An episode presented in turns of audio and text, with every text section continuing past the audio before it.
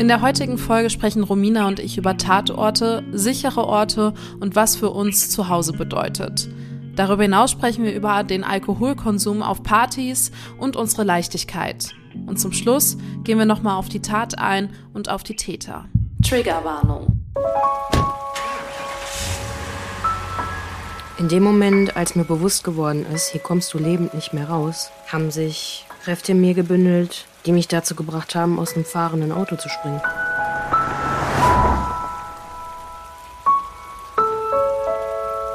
Hey, ja klar. Ähm, komm vorbei.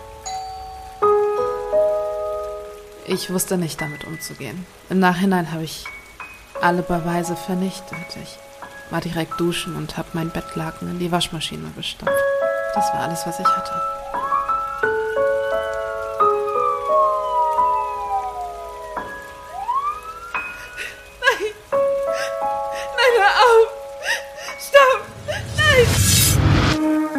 Gefährtinnen. Der Podcast über sexualisierte Gewalt mit Romina Maria Rullo und mir, Shannon Gede.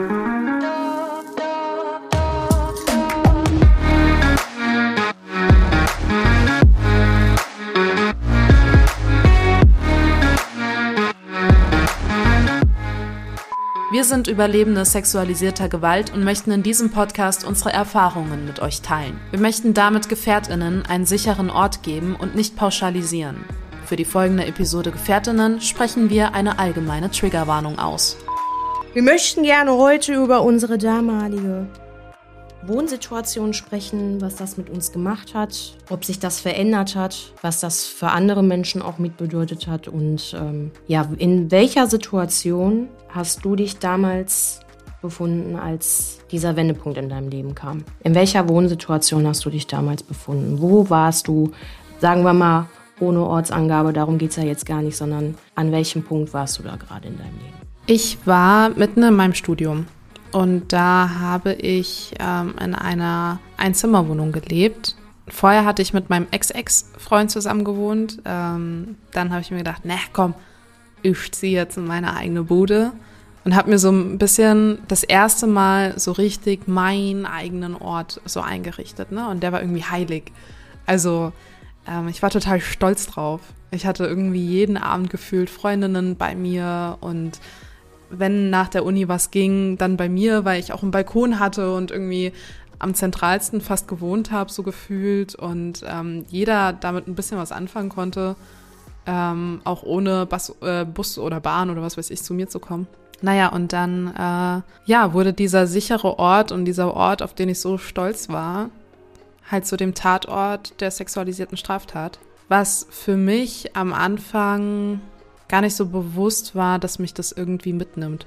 Also ich habe dann trotzdem in dieser Wohnung genauso weitergemacht wie vorher. Ich habe auch Leute eingeladen.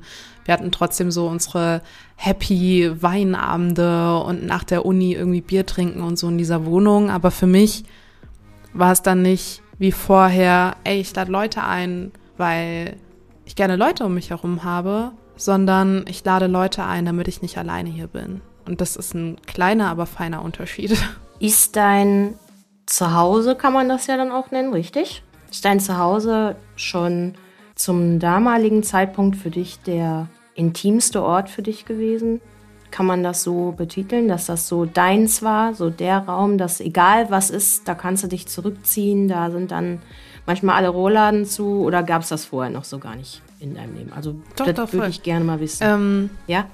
Also ich habe hab so eine Angewohnheit, dass äh, ich in meinen eigenen Wohnungen voll gerne nackt rumlaufe. voll, ich liebe das. Ähm, und dann teilweise mich dabei erwische, wie ich so nackt den Haushalt mache. das macht, äh, by the way, Jennifer Lopez auch total gerne. Wollte ich mal nur kurz erwähnen. Fensterputzen war ich dann nicht nackt, ne, weil das dann ein bisschen sehr offensichtlich für die Nachbarn. Kommt drauf an, wo man wohnt. Ähm, nee, aber also doch, es war schon, es war schon so mein, meine Wohnung war dann schon immer so mein, mein Rückzugsort, so dieser sichere Hafen. Ähm, man hat sich frei und wohl gefühlt. Ähm, vor allen Dingen, wenn man alleine wohnt, ist es dann scheißegal, ob das Geschirr abgewaschen ist oder nicht. So, ey, Hauptsache du fühlst dich wohl und ähm, es ist alles cool.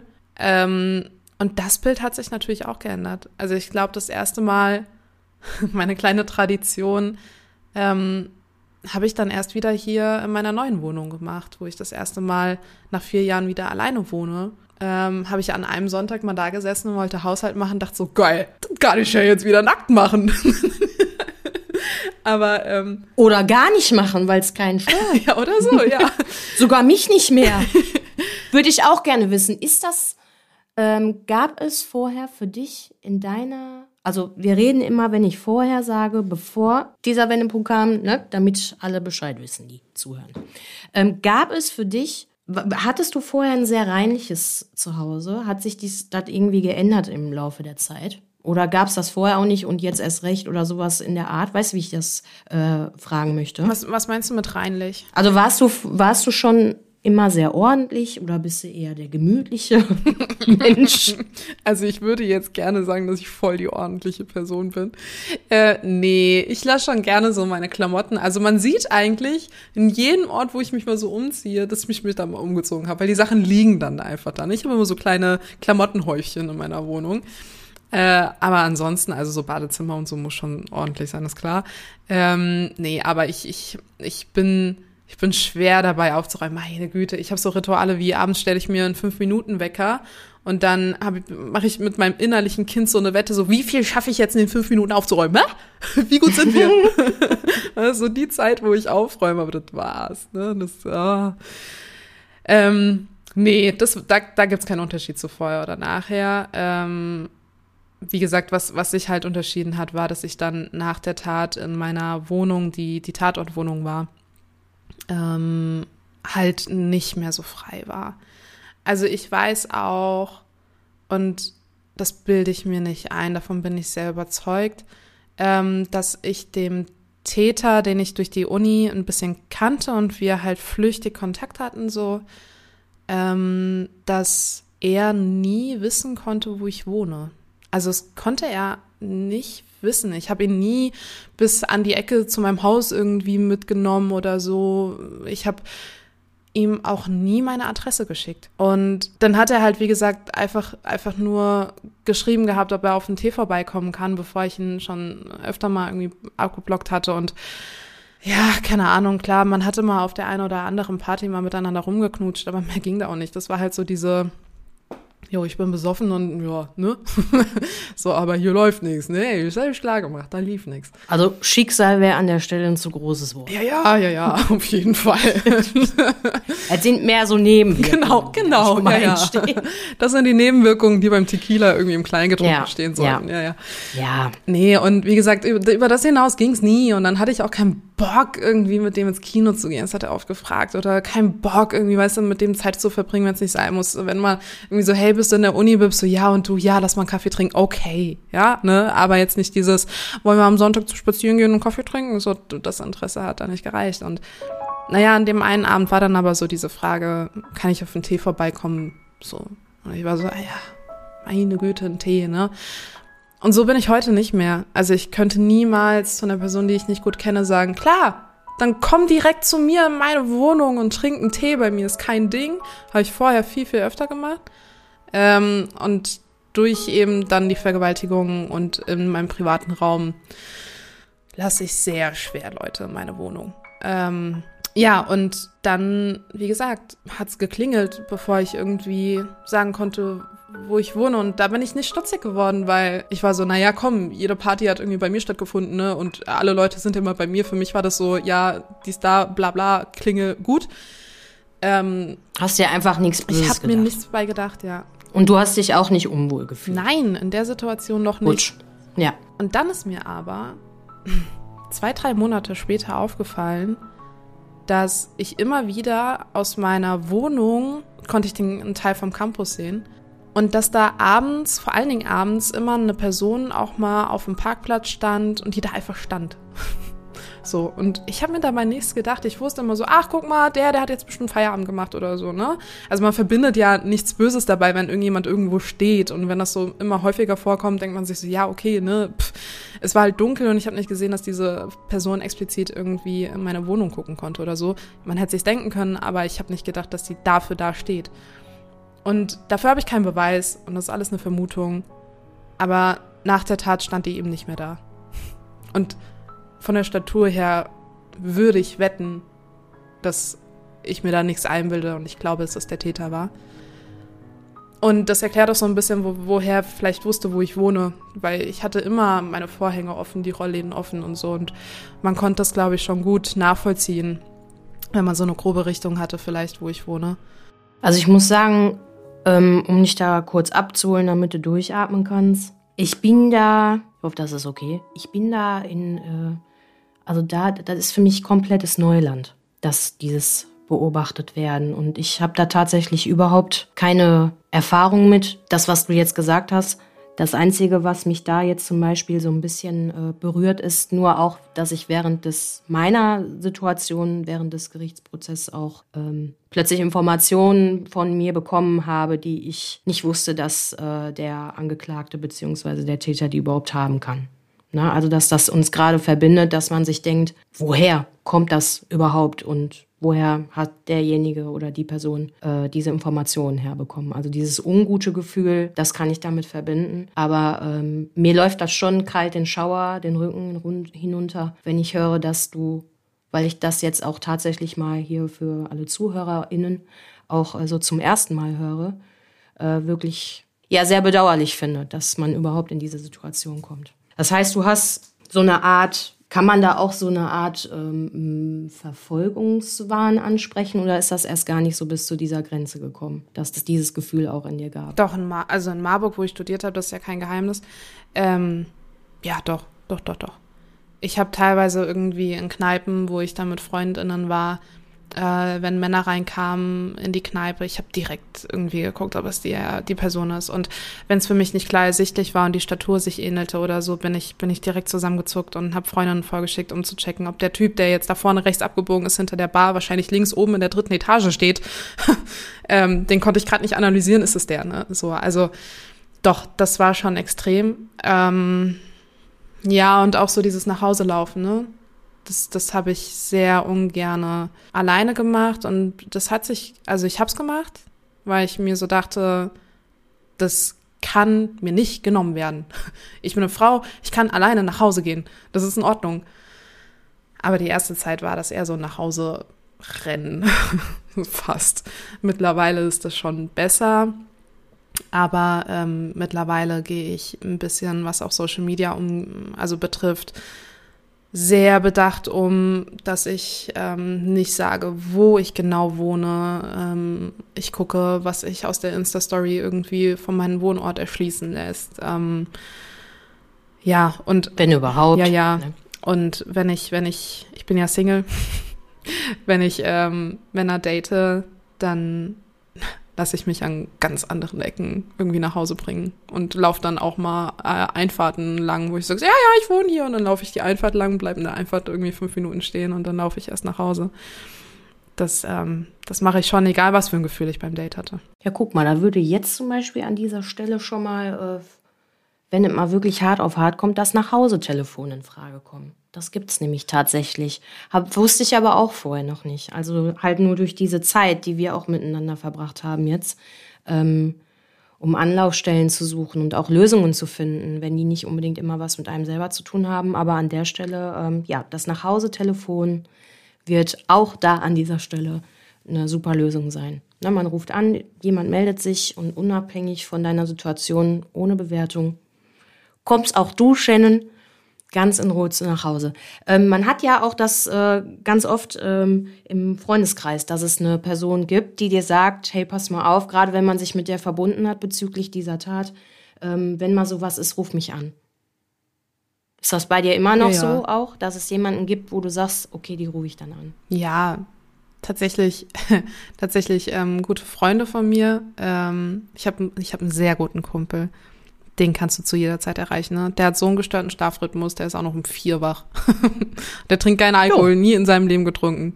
Und der ist wach. Und dann ist er so, oh Mann, du bist total besoffen. ich so, ja, aber ich lass mich kurz nach Hause gehen. also schon. Äh. Aber weißt du was, weißt du, was beängstigend war? In Marburg, so, keine Ahnung, Kilometer von mir entfernt, äh, von der Wohnung, in der ich gewohnt hatte, war eine Unterführung, ähm, durch die man ja gehen konnte, klar, aber äh, durch die man mit Begleitung gehen konnte. Also du konntest vor der Unterführung einen Knopf drücken, dann hat sich jemand gemeldet, der da am Schalter sitzt und hat dich den ganzen Tunnel lang begleitet, bis du ähm, bei der Unterführung hinten dann gesagt hast, ich bin durch und ähm, hier steht auch keiner an der Treppe oder so. Ich fand es gut, ich fand es aber scheiße beängstigend, dass das eingerichtet wurde, weil in dieser Unterführung ähm, ja des Öfteren sehr viel passiert ist. Das hat mich so beunruhigt. Und es war der kürzeste Weg aber von der Innenstadt zu mir nach Hause. Entweder bin ich da durchgelaufen oder ich musste nachts irgendwie eine Dreiviertelstunde extra kassieren zum Laufen. Ja, überlegt man sich dreimal. Ja, ich meine, ist ja grundsätzlich traurig, dass man sich überhaupt Gedanken machen muss, wenn man im Dunkeln unterwegs ist. Aber es ist halt einfach so, ähm, und ich bin damit auch so groß geworden, wenn es dunkel ist und du hast eine Freundin oder einen Freund und was weiß ich. Man sagt immer, wenn was ist, ruf an. Wenn was ist, sag Bescheid, wenn du zu Hause bist. Äh, schick mir mal zwischendurch einen Standort, dies, das, jenes. Also man sichert sich ja immer wieder ab, weil es einfach ein ungutes Gefühl ist. So, und jetzt kommt nochmal die ganze Hausnummer drauf mit, dass man sowieso schon etwas erlebt hat was man damit in Verbindung setzen kann und verfolgt werden könnte, verfolgt worden ist und so weiter und so fort. Also das macht das Ganze noch härter. Wie gehst du, ähm, also mit ein bisschen zeitlichen Abstand heute, wie du ja auch schon gerade gesagt hast, immer noch so äh, sensibel damit um oder gibt es tatsächlich Momente, wo du das völlig vergisst? Ich also es ist auch präsent. Ja, ja. Ich bin auch seitdem, und ich meine, ne, ich glaube, jeder, der vielleicht mal Alkohol konsumiert hat und studiert hat und da auch seine Grenzen ausgereizt hat, weiß, dass es bestimmte Situationen gab, in denen man ähm, sehr alkoholisiert nach Hause gegangen ist und vielleicht sich am nächsten Morgen gar nicht so dran erinnert, wie man nach Hause gekommen ist, aber man ist froh, dass man in seinem Bett ist so. Ähm, die Situation gab es natürlich auch schon, aber seitdem nie wieder.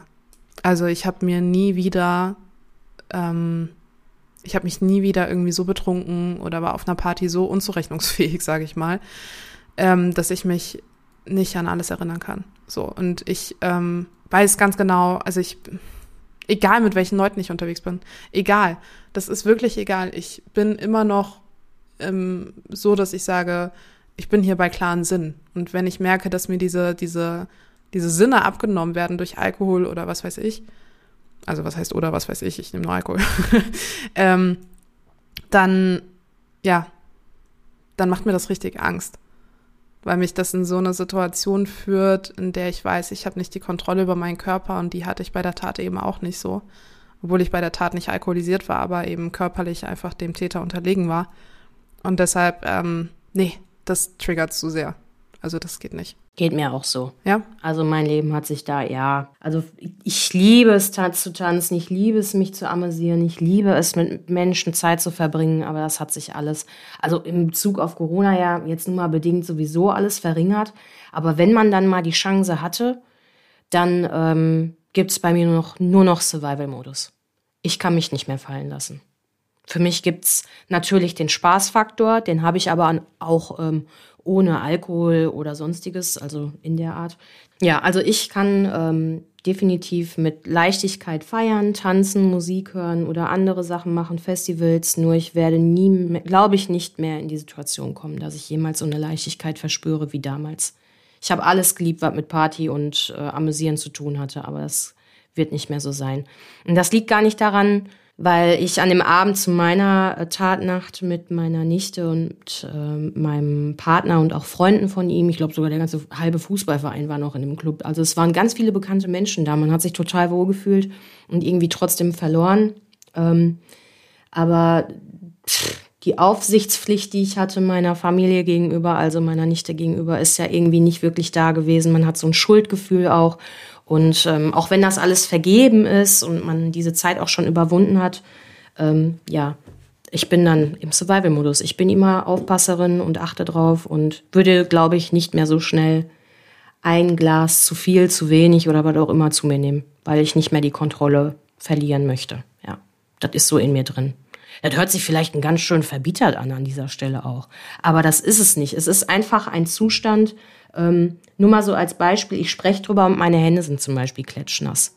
Einfach nur, dass ich erwähne, äh, dass ich das jetzt nicht mehr mache, weil ich einfach nicht mehr in die Gefahr kommen möchte, dass es jemals nochmal passiert. Hey, schon gewusst? Werbung.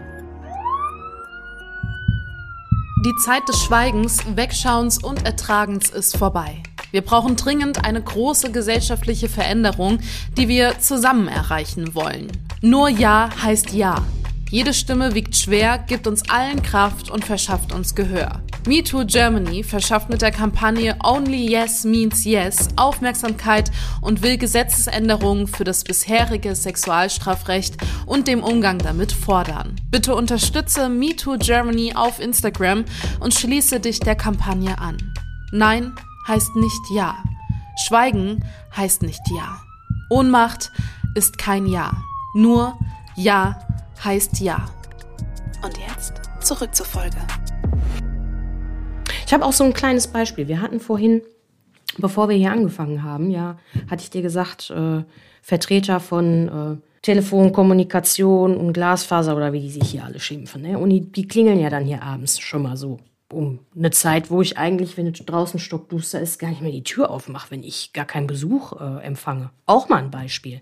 Ich ähm, plaudere mal ein bisschen aus. Also ich äh, lebe immer noch an dem Ort, ähm, den ich auch, und das ist auch vollkommen okay, dass man das weiß, ähm, zu dem ich geflohen bin ähm, an dem Morgen. Ähm, da ich ja durch eine ähm, ja, willkürliche, nicht gewollte Autofahrt dann hier in Richtung nach Hause gekommen bin. Wie auch immer, also ich selber kann mir das bis heute leider noch nicht erklären. Und auch in den zwei Gerichtsprozessen ist leider nicht wirklich klar geworden, warum der Mensch das so wusste. Aber gut, sei mal so dahingestellt. Ähm, und ich befinde mich halt noch hier in dieser Wohnung und für mich ist das auch nicht der Ort mein Zuhause, sondern dieses Gefühl zu Hause, weil ich mit meinem Partner hier zusammenlebe. Und den habe ich vor zwei, drei Jahren ja auch mal verlassen. Also ich hatte auch eine Trennung, dies, das, jenes und bin dann wieder hierhin. Und wenn ich dann in so einer Situation bin, wie aktuell, dass hier abends jemand klingelt und dann sind da zwei Mannekes von einer bekannten Telekommunikationsfirma, die hier checken wollen, ob denn unsere Leitungen alle sicher sind. Also ich hätte die Tür, wenn ich alleine gewesen wäre, aufgemacht und hätte denen gesagt, dass ich das jetzt nicht klären kann. Zum Beispiel. Und das hat aber dann nichts mit dem Ort so hier zu tun, sondern einfach mit der Situation, ähm, wenn ich alleine bin, dann kläre ich solche Sachen nicht mehr. Das mache ich nur, wenn ich dann meinen Partner dabei habe der war dann jetzt auch hier. Dann war das alles gut. Aber so dieses sich wirklich sicher fühlen, ähm, das hat was mit den Menschen dann zu tun, mit denen ich mich umgebe und nicht wirklich mit der Wohnsituation. Deswegen, ich habe oft hin und her überlegt, soll man ausziehen, soll man nicht ausziehen, weil vom Weißen Ring wird dir auch angeboten, dass man dir dabei hilft, ganz sorgenfrei alles verändern zu können in deinem Leben alles. Die übernehmen die Kosten, die schicken jemanden raus, die sprechen mit dir, also die kümmern sich wirklich nonstop um dich. Und das wäre eine Option gewesen, aber nee. Wir leben hier mit der Familie von meinem Partner in einem Haus und ich habe mich dann irgendwann damit abgefunden, dass das äh, Sicherheitsgefühl, wie gesagt, nicht von dieser Wohnung abhängig ist. Ich lasse das jetzt in der Folge drin, ne? Aber du klopfst wieder auf den Tisch. Ach so. ich wollte dich nicht unterbrechen, so. aber an alle Hörerinnen und Hörer, falls ihr ein Störgeräusch in Rominas Leitung hören sollten, ist das ihre Hand beim Gestikulieren. Die Klopferin. ja, bist wie Klopfer von, von dem Märchen. Wie, wo ist Klopfer nochmal in welchem Märchen? Bambi. Ja, du bist ein Bambi-Klopfer. ich bin Bambi. Ja, aber, ja, aber ähm, Klopfer, genau. Zu, zurück zum Thema. Ähm, es ist eine Frage in meinem Kopf gewesen, weil du auch meintest, das ist der Ort, zu dem du geflohen bist. Ähm, wie ist denn der Weg, den du gegangen bist ähm, nach der Autofahrt, von der du ja aus dem fahrenden Auto gesprungen bist?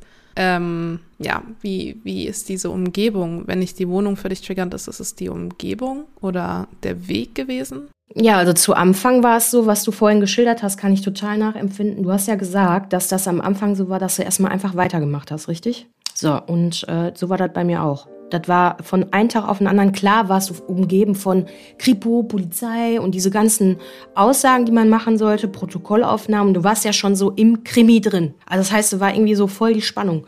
Aber für zu Hause war mir wichtig, dass da alles so ist, wie ich mich wohlfühle dass es gemütlich ist, dass die Kerzen abends trotzdem angemacht werden, dass wir unsere Räucherstäbchen anmachen, dass die Kristalle an der richtigen Stelle stehen. So dieses, die Rituale, die man vorher hatte, wurden nochmal intensiviert. Und ähm, man hat auch angefangen, die Wohnung noch ein bisschen noch, also es war ähm, Frühjahr, Sommerzeit, Juni. die Zeit ungefähr.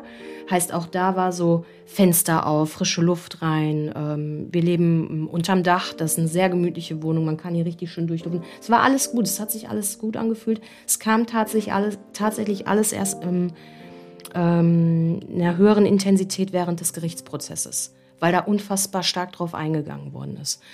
Als ich geflohen bin, das war ja eine Ampelphase, das heißt, ähm, als ich mich, Entschuldigung, das war mein Stuhl an, ne, hier Klopfer, ähm, als ich mich, also man kann diese Tat in mehrere Phasen einteilen. Und eine Phase wäre zum Beispiel, dass ähm, es einen Moment halt schon gab, wo ich so ähm, nicht mehr wirklich mir bewusst bin, was passiert ist. Auch heute nicht. Kann ich nicht wirklich schildern. Ich könnte es versuchen, aber so weit will ich nicht mehr greifen. Das ist so meine persönliche Grenze auch mental. Ähm, aber ich weiß, wie es auch in unserem Intro, was wir heute veröffentlicht haben, ähm, klar ist, es gab einfach einen Moment, wo ich beschlossen habe, wenn du jetzt nichts machst, dann kommst du hier nicht mehr lebend raus. So, und das war noch während der Fahrt. Und es gibt ähm, auf der Strecke zu mir nach Hause, ähm, die Tat ist ja auch unter anderem in Dortmund gestartet, wenn ich dazu sagen darf, ähm, gibt es eine Strecke, das ist mehr so eine Bundesstraße. So, und da gibt's äh, eine ganz doofe Ampel, die ist sehr, sehr wichtig für mich, weil das war die erste Ampel, wo ich hätte aus dem Auto springen wollen. So, und das habe ich aber nicht hingekriegt, weil da war einfach die Möglichkeit. Also irgendwie hat das nicht funktioniert. Vom Tempo her nicht und auch von mir irgendwie nicht. So, und dann wusste ich, da kommt aber noch mal eine. Und wenn die auf Gelb springt, dann kann ich auf jeden Fall aus dem Auto raus. Egal, was währenddessen passiert ist. Da war ja verbale Gewalt, da war psychische Gewalt in dem Moment, da war alles. Also wirklich Blockbuster-mäßig. So. Also irgendwie ganz, ganz schlimm. So. Und ähm, als dieses Licht, ich habe nur noch diese Ampelphase, das Rot auf Gelb war, und als Gelb war, kam ich raus. Und diese Umgebung, die ich hier habe, um auch beim Thema zu bleiben, ähm, die bin ich, die fahre ich jeden Tag. Ich fahre jeden Tag die Strecke, die meine Flucht war jeden Tag. Und in den ersten zwei Jahren zum ersten Gerichtsprozessteil war es so, ich habe mir immer wieder gesagt, und du läufst hier jeden einzelnen Meter erst recht, weil ich laufe auch gerne, sportlich gesehen, also so joggen und sowas. Und es gibt hier so eine Strecke, die mein Partner und ich sowieso immer laufen und das gehört halt einfach dazu, der Part. So, das hieß, entweder ich habe jetzt eine äh, eine Sache. Entweder wir ziehen hier komplett weg und dann muss man alles löschen, oder man mu muss sich der Situation anpassen und das einfach so nehmen, weil das dir vielleicht sogar Kraft schenkt. Und ich kann bis heute sagen, jeder einzelne Meter dieser Strecke schenkt mir Kraft. Weil ich jedes Mal denke so, du bist geflohen. Du bist aus dem Auto gesprungen. Und du bist einfach weg. Vor allen Dingen auch barfuß. Also hatte halt auch irgendwie keine Schuhe mehr an. Ne? Das sind so Sachen dann, äh, barfuß auf Beton ist auch nicht wirklich angenehm, wenn man dann da sprintet. Da gab es auch noch eine Stelle, wo ich mich versteckt habe. Mm, ja, und es ist okay. Mittlerweile, wenn ich das sehe, ist das so, ja, es triggert. Ist halt die Straße, aber es fühlt sich heute, jetzt, in diesem Moment richtig gut an. Also ich habe quasi diesen Schmerz eher in Weisheit umgewandelt für mich, würde ich sagen. Kannst du, und vielleicht ist das eine blöde Frage, aber Kannst du bei Gelb losfahren, wenn du selbst fährst? Oder triggert dich ja. die Farbe Gelb jetzt bei der Ampel? Nee, das ist aber so ein Thema für sich. Das triggert mich überhaupt nicht. Ähm, das ist jetzt ein bisschen lustig. Das passt vielleicht gar nicht zu der Situation. aber Kennst du die Situation, wenn du im Auto sitzt und es sind so fünf, sechs Autos vor dir und die Ampel oben siehst du aber schon, dass die von, grün, äh, von rot auf gelb geht? Dann denke ich mir immer jedes Mal, warum drückt da nicht jeder schon auf das Gaspedal? So damit die ganze Schlange gleichzeitig anfängt zu fahren und nicht der erste fährt und dann, wenn sie schon wieder rot ist, der andere bremsen muss. Du willst nur Mario Kart spielen. Du sagst mir ja. immer, ich fahr Mario Kart, aber du. so, dann denke ich mir, mein Gott, wir könnten alle hier so viel Zeit sparen, wenn ihr alle bei Gelb schon anfangen würdet zu fahren. Das passt jetzt einfach gerade überhaupt nicht. Aber vielleicht ist das die Antwort, nein, das triggert mich überhaupt nicht. Es ist nicht so, dass, ähm, vielleicht kommt das auch manchmal auf die Musik an, die ich höre. Weil Musik triggert mich. Und wenn ich was höre, was eventuell sehr emotional ist, dann kann das mir auch passieren, wenn ich an den Moment denke. Aber auch da denke ich dann wieder, zack, Avenger-Modus. Du hast äh, halt entschlossen, dich da ähm, für dein Leben zu entscheiden und nicht, dass du irgendwie hops gehst. Ja, Die Frage kam tatsächlich. auf, weil ich mich selbst gefragt habe, ob mich in der Situation irgendwas triggert, was für andere vielleicht so total, ne, hä? gelb bei einer Ampel. Ne? Ich glaube, da kommt jetzt nicht jeder irgendwie drauf. Ähm, aber mir ist aufgefallen, ich bin nach meiner Tat oder nach der Tat, würde ich lieber sagen, ähm, bin ich ja in mein Badezimmer geflohen und habe die Tür zugeschlossen. Und ich sage dir, ich hasse zur Badezimmertüren. Ich hasse zugeschlossene Badezimmertüren. Es geht nicht klar. Ich kann in meiner eigenen Wohnung, wenn ich hier auf Toilette gehe, ist die Tür sperrangelweit offen. Und deshalb, ich weiß gar nicht, ob ich das hier sagen darf, ansonsten schneide ich es raus, fand ich das so süß, als du bei mir warst und Romina meinte nur so, ich gehe mal pinkeln. Und hier lässt die Tür offen. ja. Und ich fand das so ja. cute. Weil mich das, das kannst du schön drin lassen. Das, okay. Ja, das kannst du mal schön drin lassen. Also ich muss dazu sagen, wir haben jetzt bei uns in der Wohnung nicht die Möglichkeit, dass ich die Tür auflassen kann, weil das ist der offene Flur. Wir haben hier okay. noch Altbau. Das ist also so, da hier sind noch die Badezimmer auf der anderen Seite eigentlich. Ne? Also, ne? so, äh, das geht nicht. Aber ja, ähm, ich mag keine Zonentüren. Überhaupt ja, nicht. Auch nicht. Ähm, ich kann mich auch daran erinnern, dass das jetzt gar nichts, äh, bei mir zumindest auch überhaupt nichts mit dieser Tat zu tun hat, sondern einfach dieses, es ist schön, wenn die Tür auf ist, weil dann weiß man irgendwie, man hört noch Geräusche. Ich nehme das mal aus meiner Kindheit raus. Kinderzimmertür war immer auf. Wenn nur leicht angelehnt, damit man das Flurlicht noch ein bisschen gesehen hat.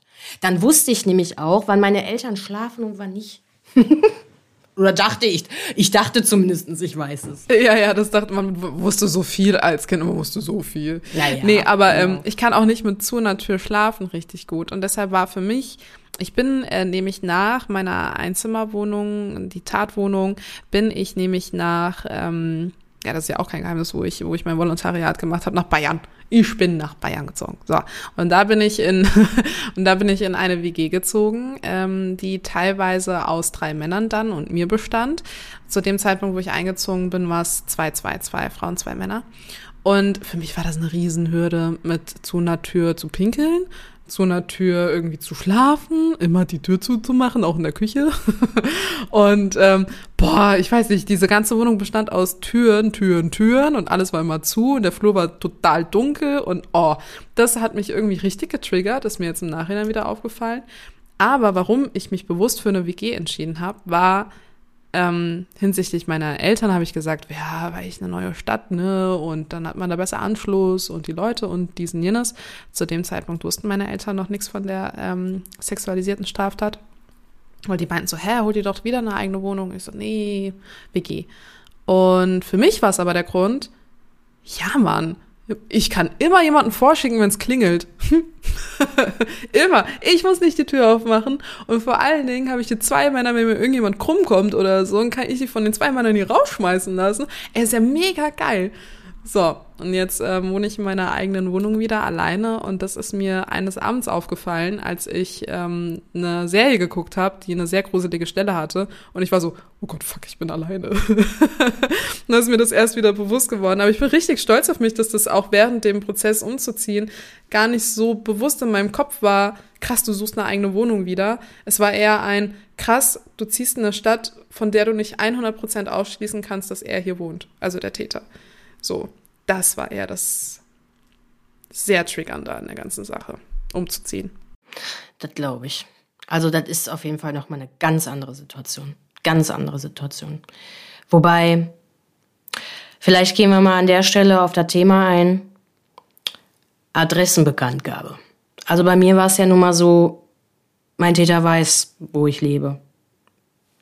Also ich weiß zwar nicht aktuell, was mit ihm ist, das ist mir auch völlig egal. Also es ist wirklich, ne, haben wir auch mal drüber gequatscht schon sogar. Ähm, mich juckt das so gar nicht, weil das dann keine Präsenz hat und ich auch da keine Energie mit verbinden oder irgendeine Verbindung habe, sondern ich war einfach geschockt, als ich von einem Gericht Post gekriegt habe und wusste, wo der lebt. Weil da stand ja alles. Und dann dachte ich so, warum sagt mir das denn vorher keiner? Also klar, aber ich hatte auch jetzt nicht so oft vorher Post vom Landgericht. Und dass dann da halt ne, Kläger und Nebenklägerin, also ich war in dem Fall Nebenklägerin, die Staatsanwaltschaft Dortmund war Hauptkläger. Ähm, das war schon irgendwie so ein Schock. Und das gab, also das war am Anfang echt so ein Diskussionspunkt, auch bei mir in meiner Familie und überhaupt, weil wollte ja keiner, dass ich total belastet bin. Und habe mich dann da schlau gemacht, auch nochmal bei der Diakonie, die auch mit dem Weißen Ring arbeitet, warum das denn so ist. Und der Opferschutz hat mich dann aufgeklärt. Ja, also das war dann okay. Nur das gehört halt dazu, diese Konsequenz musste ich dann tragen. Nach dem Motto, ihm wird das Gericht gemacht und er hat sich ja auch in U-Haft befunden. Also das war die einzige Sicherheit, die ich hatte, ne? dass ich wusste, der ist in U-Haft, der kommt da jetzt auch erstmal nicht raus, bis überhaupt klargestellt wird, was da alles so los ist bei mir und bei anderen Nebenklägern. Ich war ja nun mal nicht die Einzige. Aber es ist schon heftig, wenn du dann siehst, boah, krass, ey, da steht jetzt einfach deine Adresse. Und da ist an ab und zu mal schon der Gedanke gewesen, zieht man da jetzt ganz weg oder nicht. Aber am Ende haben wir uns gesagt, ne, aus Trotz erst, erst recht nicht. Also, n -n. andererseits muss ich sagen, wenn der Mensch, und äh, in meinem Glücksfall ist es ja eine völlig fremde Person, auch, ich glaube, dass das vielleicht noch mal schlimmer ist, wenn es dann eine bekannte Person ist. Ich kann es aber nicht nachempfinden an dieser Stelle. Ähm, wenn du dann in der Nähe wohnst, das ist so eine Information auch vom Weißen Ring, dass die sich dann da halt kümmern. Vielleicht gibt es da noch mal Sonderfunktionen. Also für alle, die zuhören, ähm, da sollte man sich dann noch mal in seiner Situation informieren und die stehen da zur Rat und Tat zur Seite. Ne? Wenn das wirklich irgendwie drei Straßen weiter oder so ist, das wäre ja, ne, das ist ja nochmal. Ja gut, Sache. Ich meine, wir beide sprechen da ja auch sehr privilegiert. Es kann ja auch sein, dass es eben der Täter äh, der Partner ist, der Täter ein Familienangehöriger ist, ja, ähm, ja. Ne, oder die Täterin, da möchte ich auch bewusst gendern. Ähm, also es ist ne, bei uns zum Glück jemand, den wir sehr bewusst und sehr konsequent äh, aus unserem Leben schließen können. So. Ja. Ähm, und das, das hat natürlich seine Vorteile. Klar, wenn dann dennoch äh, im Bewusstsein ist, dass die Person trotzdem weiß, wo man wohnt, ne, ich glaube, dann ähm, nimmt sich das nicht viel, ähm, dass man da irgendwie Angst hat. Hast du, hast du Angst, der Person noch über den Weg zu laufen? Also der Gedanke, der ähm, ist immer da, dass es passieren kann. Ähm, aber der schwirrt, also dieses Gefühl Angst habe ich dabei nicht. Im Gegenteil. Also ähm, vielleicht sollte ich auch noch mal an dieser Stelle schildern, dass ähm, ich alles an Kraft in die Welt gesetzt habe, wirklich um ihn zu schaden, auch in meiner Situation. Also ich habe mich wirklich mit Händen, Füßen, mit allem gewehrt, verbal, motorisch. Ich habe alles versucht, um mich wehren zu können. Also wirklich, weil ich da, weiß ich nicht, weil das einfach so war. Und ähm, das hat auch nichts mit Mut an dieser Stelle zu tun, damit man jetzt anderes, ein anderes Verhalten entwertet, weil da gibt's keine richtige Bewertung. Das war einfach der Ist-Zustand. Und ich glaube, dass, ähm, ja, wenn mein Körper und meine mentale Gesundheit in dem Moment reagiert, äh, wahrscheinlich sich einfach wieder verteidigen würde. Weil ich suche keine Vergeltung. Also ich würde jetzt nicht einen Hammer nehmen und dann, ne, so wie man vielleicht auch natürlicherweise denken würde, sondern ähm, ich glaube, ich würde voller Stolz wenn die Situation da wäre, ähm, ausdrücken wollen, dass ich immer noch die Stärkere bin und auch immer die Stärkere sein werde. Und dass er, sie, es in der Situation ähm, definitiv die schwächere Person ist und schon immer war. Das ist, also da kommt, das Einzige kommt halt, also es kommt halt auch so in mir hoch, weil ich weiß, was er schon getan hat. Dass er bekannt ist, dass er ein Serientäter ist, dass er leider jungen Person Schaden getan hat. Und äh, ich sehe mich da irgendwie als, äh, weiß ich nicht, Guardian Angel und äh, hätte echt ihm das Gericht, gerne ihm das Gericht gemacht, auch in Verbindung mit der Tat, die er mir angetan hat. So sehe ich mich, damit man das vielleicht ein bisschen besser verstehen kann, weil ich glaube, dass wenn man das so hört, ich weiß nicht, wie fühlst du dich, wenn du das hörst, wenn ich das so sage? Dass du zeigen wollen würdest, dass du immer noch die Stärkere bist? Ja, ich habe verschiedene Reaktionen da bisher nämlich schon mal so drauf bekommen und manche verstehen das nicht warum das so ist. Doch, ich verstehe Manche verstehen nicht, warum ich keine Angst habe oder sowas in der Art. Nö, also ich verstehe das. Ähm, ich frage mich nur, ob ich das könnte. So, ich bin, ich bin wirklich ein nicht aggressiver Mensch, wirklich nicht. Ähm, außer es geht um Spinnen, Leute. Da ist ein Ende gesetzt. Nein, aber ansonsten. Und das machst du dann auch selber? Da brauchst du keine Hilfe? Doch, aber also in Notsituationen sage ich, also wenn mich jemand anzeigen würde, dass ich eine Spinne getötet habe, dann war das Notwehr. Mhm. Ähm, muss dann mal jemanden vom Naturschutz erstmal So. Nein, aber wie gesagt, also ich habe ich hab wirklich selten den Drang, irgendjemanden einfach mal in die Fresse zu hauen, ne? Aber also dem will ich immer noch in die Fresse hauen. So. Ich habe zwar geschafft, mich zu wehren und ich konnte mich auch aus ähm, äh, der Situation, in der ich äh, nicht wirklich äh, fähig war, mich zu wehren, konnte ich mich ja trotzdem irgendwie rauswinden. Und als ich das geschafft habe, bin ich, also das habe ich nicht rücksichtsvoll geschafft, was auch nicht meine Absicht da war in der Situation. Aber das war noch nicht genug reingehauen. Also ich würde gerne noch mal so einen Schnuff draufsetzen. Und deshalb glaube ich, könnte ich nicht mit erhobenen Hauptes, ich würde ihm mit erhobenen Hauptes eine reinhauen. Definitiv. Aber ähm, weil du meintest, du, du hast da gar nicht den Drang irgendwie zu, konnte ich das für mich selbst nicht verneinen. Hey, schon gewusst? Werbung. Kennst du das auch? Du stehst abends an der Bar und wirst von einer Person vollgetextet, die unbedingt deine Nummer haben möchte. Du möchtest diese aber nicht geben. Dann ist nur deine Lösung. Denn die Nummer ohne Anruf zielt darauf ab, grenzüberschreitendes Verhalten im Alltag zu bekämpfen. Dabei sollen einerseits Betroffene in ihrer Selbstbestimmtheit bestärkt werden, andererseits sollen Personen lernen, nach den Grenzen anderer Menschen zu fragen und diese zu respektieren. Schau auch du gerne vorbei unter noanruf.de. Und jetzt zurück zur Folge. Ich habe aber auch schon wieder gesehen durch den Prozess, durch die zwei Gut, Prozesse. ich nee, ich ne? habe ihn das halt ja. genau, ja. Ich habe ihn halt in der Uni gesehen. Ich habe ihn in der Uni gesehen und da ist er mir, also wenn er mir entgegengelaufen ist in diesen Unigängen, dann ist er mir immer viel zu nah an mir vorbeigelaufen. Und das hat er auch sehr bewusst getan, weil er mir immer sehr tief in die Augen dabei geguckt hat. Ähm, aber sonst habe ich, ich habe ihn nie wieder sprechen hören. Ich habe ihn nie wieder, ne, beobachten müssten in Mimik, Gestik, äh, was auch immer. Ich habe nie seine Variante, seine Ausrede, seine was weiß ich gehört. Das habe ich nie. Und deshalb, ich glaube, das ist dann aber auch ein Prozess, den du durchgegangen bist, vielleicht, ne? Für dich. Ja, also ich glaube auch, dass das bei uns, also das ist, das ist halt dieser Unterschied, dass du diese Präsenz der da Person sowieso haben musstest, aber auch haben wolltest. Also, was heißt haben wolltest? Hört sich komisch an, ne? Aber musste ja dann so sein, wenn man dann äh, einen Gerichtsprozess führt.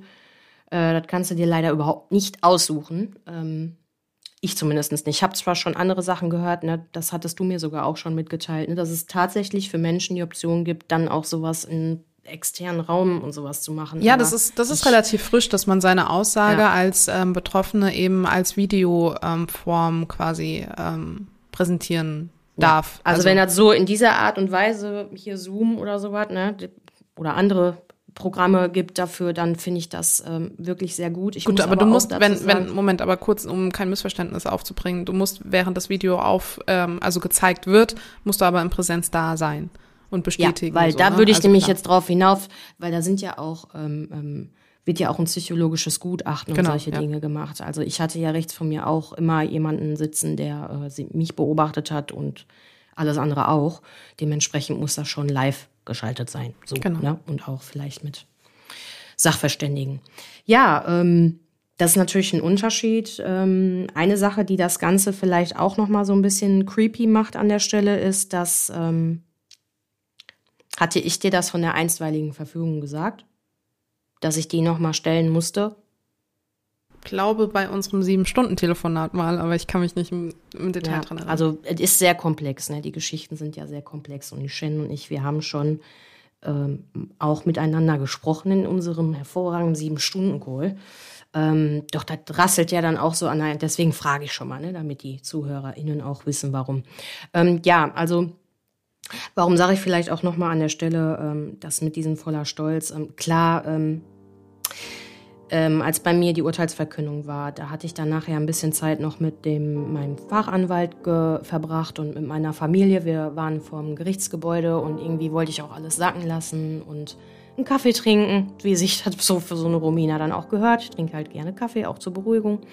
Ähm, und irgendwie standen wir da ein, zwei Stunden. Und ähm, als ich dann auch wieder mal nach Hause gefahren bin, aus Dortmund Richtung nach Hause, ähm, mit meiner Nichte und mit meinem Partner in diesem Auto. Ähm, wir hatten leider auch das gleiche Auto äh, immer noch damals wie das Tatauto. Ähm, da ist äh, uns kurz bevor wir hätten bei der Ausfahrt rausfahren können, äh, dieser äh, in dubio pro reo, im Zweifel des Angeklagten, freigesprochener Mensch mit seinem äh, Auto anscheinend hinterhergefahren. Der hat uns verfolgt und äh, wir mussten dann mal der Polizei melden, dass wir im Straßenverkehr von ihm genötigt worden sind. Und das ist natürlich jetzt nochmal, wenn man vorher gehört hat, ja, wie wirst du auf den äh, Treffen, also für mich ist das einfach... Ähm, also wir haben halt eine Anzeige dann nochmal gemacht und ich habe auch eine einstweilige Verfügung dann bekommen gegen diesen Menschen nochmal zusätzlich. Ähm, danach weiß ich nicht mehr. Danach wollte ich mich auch nicht mehr mit dem Thema auseinandersetzen, weil ich mir gedacht habe, so jetzt wird eh alles laufen. Da werden nochmal vielleicht hoffentlich sich andere melden, weil er hat so viel Dreck am Stecken gehabt. Ähm, da kann, also ich habe ein Schleudertrauma vom Kopfschütteln, dann so, würde ich sagen. Also auch, auch darauf bezogen. Ich denke mir einfach so, pff, nee, also keine Zelle meines Körpers ist es einfach wert, an dieser Stelle mich nochmal darüber aufzuregen, dass sogar das noch passiert ist. Und das ist so, äh, ja, also ich kann mich da nicht mehr drüber aufregen. Ich kann nur, mit, ich kann nur schmunzeln und denken so, ja, ähm, das Universum ist groß. Da, da glaube ich dann halt in dem Sinne auch dran. Und bewahre so meinen Frieden und auch meine Gesundheit, dass ich da nicht mehr so ausbreche, einfach mental das gönne ich dem einfach nicht, diese Energie, die ich dann da in dem Moment äh, verschwende. Ich habe so viel Energie verbraucht, nein. Ich glaube auch, dass die größte Strafe für eine Person, dass ähm, man dann auch keine Aufmerksamkeit mehr bekommt. Aber es gibt viele andere Menschen in meinem Umfeld, die mir sehr nah am Herzen liegen, die definitiv nicht so denken. Ich bin mit einer der einzigen, die so denkt. Ich glaube, nur meine Mutter kann mich verstehen. Ich tick ein bisschen ähnlich wie sie und sie ist die einzige, die gesagt hat, ich kann das verstehen, was du da sagst. Aber die würden definitiv alle was anderes noch machen, also klar. Ich habe eine Freundin, ich habe eine Freundin, äh, die die hat ihn, also die hat auch in Marburg studiert und ähm, sie hat ihn ab und zu mal über die Straße laufen sehen oder an der Ampel oder Zebrastreifen oder so, ne? Und sie meinte, also die, äh, die Tendenz irgendwie zu bremsen war eher nicht da. Sie hat eher Gas gegeben, aber da waren dann halt noch andere Beteiligten, dann hat sie immer noch mal ne, sanft gemacht. Aber sie, sie hat auch so einen Drang. Ähm, nee, aber wie gesagt, ich, ich sag das auch eher so, glaube ich, im, im Schmunzeln und ähm, weiß ich nicht, in, in meiner sicheren Zone hier in meiner Wohnung, während ich das mit dir aufnehme. Ne? Da hat man natürlich mal so Gehirngespinste. Ich glaube, wenn die Situation wirklich eintreten würde, wäre ich einfach froh, wenn ich sie einfach überlebe und ähm, weitestgehend wenig Konfrontation und Triggerpunkte habe und die ähm, Zusammenkunft nicht allzu lange andauert, was bei einer Aktion mit ich hau ihnen in die Fresse nicht getan wäre. Also es kommt drauf an, wie, wie, wie hart es sitzt, ne? Aber hast ja trotzdem noch die Konsequenzen. Und dann, ne, und dann, dann wäre bei mir halt aber auch der Rattenschwanz. Dann könnte man mich eben wegen Körperverletzung anzeigen. Ich hätte überhaupt gar keine Beweise, die nahelegen, was meine Beweggründe waren und und und und und. Es wäre für mich, glaube ich, einfach kontraproduktiv. Also es, es macht ähm, rein, ähm, ja, realistisch und vielleicht schlau gedacht keinen Sinn. Ja, aber ja, das macht eigentlich Also moralisch gesehen ist es natürlich vernünftig, da keine ähm, körperliche Gewalt anzuwenden oder auch, was weiß ich. Sowieso. Ne? Das wissen wir ja alle. Das wollen wir dann auch nicht. Klar.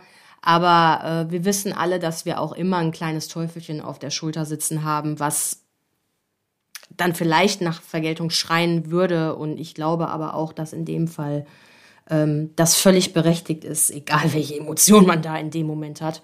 Und dass das auch nochmal eine ganz andere Situation ist, wenn man vielleicht schon einen Schlussstrich ziehen konnte. Ja, so ja, ich. ja, voll. voll. Und ich, ich dich einfach vorsichtig frage, äh, ist da überhaupt äh, eine Präsenz für dich für einen Schlussstrich? Oder ist das einfach für dich auch noch so eine Art Prozess? Ich würde schon sagen, dass ich im Allgemeinen der ganzen Sache einen Schlussstrich irgendwie, also schon setzen kann. Nichtsdestotrotz bin ich auch ehrlich zu mir und sage halt, okay, keine Ahnung. Könnte man auch noch offen lassen. Ja, vielleicht. irgendwie bin ich noch nicht so fertig ne? damit. Ja. Ja. Irgendwie bin ich mit. Wäre übrigens meine Einschätzung, falls ich das sagen darf. ja, ich glaube, man kann das noch, man kann das bei uns beiden noch offen lassen. Also es ist ja auch total, so finde ich daher gesagt, ich bewerte mich auch gerne schon mal schnell, nachdem ich was gesagt habe und äh, reflektiere das dann schon mal. Aber es ist okay, dass ich das so sage, weil es einfach die Gesundheit ist in dem Moment. Ähm, aber ja, da ist noch ganz viel Raum, der sich bei uns beiden entwickelt. Weil wir Ja, uns immer also auch sind ja weiterentwickeln, das Leben Punkte. weitergeht, ne? Ja, ja, es, gibt, es, es tauchen ja immer neue Punkte auf. Ich weiß nicht, ich habe dann auch so Kopfszenarien wie, ich habe einen neuen Arbeitgeber, was ist, ich meine, er hat was ganz anderes studiert, ne? Aber was ist, wenn ich irgendwann mal eine Mitarbeiterliste sehe? Was ist, wenn ich, ähm, keine Ahnung, doch in der Nähe von ihm wohne ähm, und, und ich hier irgendwie Familie gründe und er hier Familie gründet und unsere Kinder in eine Klasse gehen. Was ist, wenn, weißt du, so, so Hirngespinste habe ich einfach irgendwie. Ähm, ja, geschockter Blick, aber so Gedanken habe ich manchmal. Und was mache ich dann, wenn, wenn beim Elternabend er auf einmal reinkommt? Was ist, wenn, ne, also so Gedanken kommen dann schon mal auf. Ähm, aber von denen versuche ich mich immer bewusster zu distanzieren, weil ich mir so denke, das bringt dir nichts. Die Situation ist nicht aufgetreten. Wenn sie auftritt, machen wir uns Gedanken drüber. Aber ähm, wenn ich so denke, dann könnte auch jetzt in dieser Sekunde ein Flugzeug in mein Auto äh, oder- oder in mein Haus stürzen. Und ähm, ne, so, so stufe ich das dann irgendwie ein und denke mir so, come on, man kann alles zerdenken. Ähm, Also in der Theorie sagt man ja, was du denkst, das ziehst du an. Ja, deshalb denke ich nicht dran. In der, in der Praxis ist das vielleicht dann auch schon mal anders, ähm, dass man, sagen wir mal, man nimmt sich das vor, ne, wenn man weiß, okay, deine Gedanken sind das, was du tust und was passiert und überhaupt. Ähm, wo ist eigentlich mein Lottogewinn an dieser Stelle? Nein, aber so, das verbinde ich jetzt mit der Situation, die du gerade geschildert hast. Halt, ne, dieses, klar, es alles kann, aber nichts muss. Und, ich bin mir so äh, sicher, Karma ja. regelt. Karma regelt. Also da glaube ich auch dran. Das ist das, was mich friedlich macht. irgendwas, was ich vielleicht nie mitbekommen werde, aber irgendwas wird schon für Gerechtigkeit sorgen und wenn, also ne, da, davon bin ich so überzeugt. Und deshalb, ich glaube, das wird schon. Ich bin optimistisch. Und dadurch, dass ich so optimistisch bin und auch als ich das gerade ausgesprochen habe, es für mich sich nicht angefühlt hat wie eine Wunde, wo man sagt so, boah, tief reingestochen, sondern so dieses, ja, komm, sei mal ehrlich, ne, ähm, das ist natürlich ein Prozess, weiß ich nicht. Fühle ich mich gut und, und ich glaube auch, dass, ja, ja, ich glaube, das ist alles schon gut, wie es gelaufen ist. Manchmal zerdenkt man natürlich, was wäre gewesen, hätte ich Polizei gerufen? Was wäre gewesen, hätte ich nicht direkt geduscht? Und so weiter und so fort, ne? Die Szenarien bin ich hundertmal durchgegangen. Aber hätte, hätte Fahrradkette. So im Endeffekt bin ich froh, wie es gelaufen ist. Es war alles so richtig, wie es gelaufen ist. Ich habe überlebt, mir geht's gut. Und das ist, glaube ich, so der beste Schlussstrich und das beste Fazit, was man daraus ziehen kann, egal welchen Weg man gegangen ist. Und deshalb will ich das gar nicht in Frage stellen. Ich glaube, das ist auch zum Abrunden eigentlich ganz schön für diese Folge. Weil natürlich könnten wir jetzt noch auf so viele Dinge eingehen. Also ich könnte wirklich noch so viele Dinge erzählen. LKA, Nachbarschaft befragt und solche Sachen, aber das sind halt so diese Nebeneffekte, diese Symptome, die dabei auftreten, wenn du so etwas ähm, so wie einen Gerichtsprozess führst, wenn du dich mit der Polizei verbindest. Bei dir war es nicht so, du hast trotzdem für dich deine eigenen Steps gemacht. An dieser Stelle Chapeau auch, weil ähm, das war ja alles do-it-yourself bei dir. Und das, das ist auch nochmal eine ganz andere Hausnummer. Und in dem, in dem Sinne kann man damit auch Frieden schließen, weil es noch jetzt vielleicht auch alles so, so, so frisch sich vielleicht auch anfühlt. Ne? Ja, und ich glaube, ich habe sehr stark zu mir gefunden. So, also ich, ich, ich weiß schon, was ich aushalte. und wie, was, was mein Körper mir signalisiert und wann ich wie fühle und was ich dann tun muss. Ich hätte es gerne anders gelernt, ich musste es so lernen, aber ich habe es gelernt, ja. Ja, Romina, also lasse ich schön weiterhin die Türen auf und fühle mich wohl wie bei mir zu Hause. du darfst jederzeit bei mir mit offener Tür pinkeln. Das ist kein Ja, Ding. das ist Das ist kein. Ding. Und jetzt würde ich dich tatsächlich bitten, unseren Hörern mal genüsslich eine Waffel zu backen. Ja, wir also die Waffe, die werden wir jetzt backen. Ähm, was muss ich denn jetzt sagen, Shen? Du musst die Folge Was muss ich jetzt sagen? was? Du musst die Folge. Also, ich dachte, das hätte ich schon gemacht, aber du hast dann wieder was gesagt. Du Ja, sorry. Ja, ich wollte gerne eine Waffel backen und hätte dabei sehr, sehr gerne die ähm, Tür aufgelassen.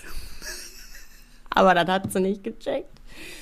Ähm, Oh, das war voll Dankeschön, das war Ende, eine sehr. eigentlich ist das schon ein super Ende, aber. Ähm, Es war eine sehr, sehr emotionale Waffe, Leute. Das war eine richtige Wonderwaffel. Und da möchte ich keine Schleichwerbung an dieser Stelle machen. Tschüss. Kennst du Wonderwaffel? Nein. Deswegen hast du auch gar nicht reagiert. Ich dachte so, warum sagt die denn nichts? Wonderwaffel ist nämlich eigentlich so ein Laden, da kann man seine Waffel bestellen und dann kannst du alles da drauf machen. Früchte, Schokolade, Ach, Das sind diese Eis, großen Smarties. Dinger da, ne, die so Bobbles haben, so, ne? Und dein Name steht. Nee, die kannst du zwar auch nehmen, aber die Oldschool ist, dass dein Name auf dem Teller steht und dann hast du da deine eigene Waffel.